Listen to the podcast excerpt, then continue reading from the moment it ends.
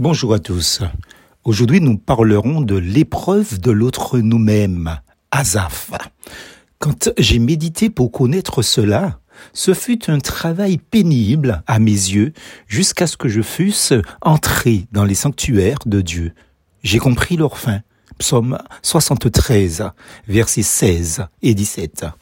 Azaf, l'auteur du psaume 73, était chantre un lévite dont la charge était de présider au service du chant dans le temple de Salomon. Un chronique 25 verset 1 Il a été aussi l'auteur inspiré de douze sommes, et la Bible nous rapporte par ailleurs qu'il était également prophète.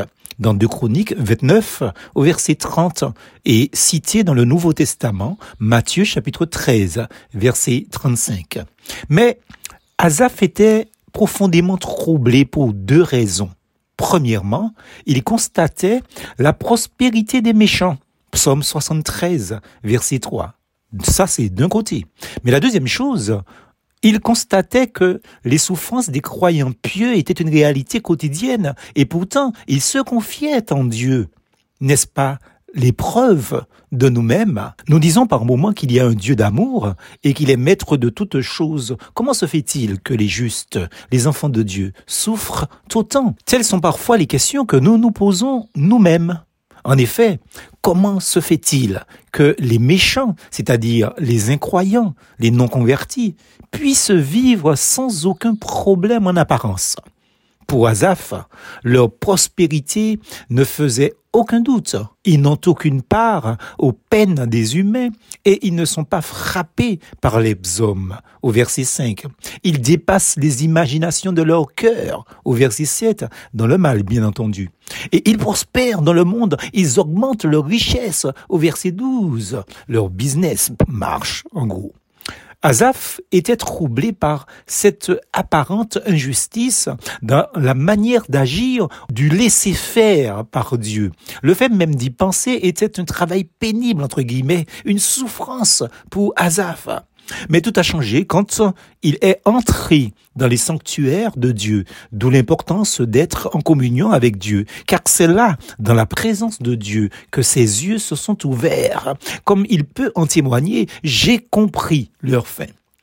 Il a vu que Dieu amènera le jugement sur les méchants. Ils sont placés dans des lieux glissants au verset 18. Azaph a été attristé et contrarié qu'il lui soit arrivé de douter de la justice de Dieu. Les versets 21 et 22. C'est une leçon salutaire pour nous mêmes. Repentons-nous d'avoir douté de Dieu, de sa justice et de sa fidélité envers nous, son peuple racheté.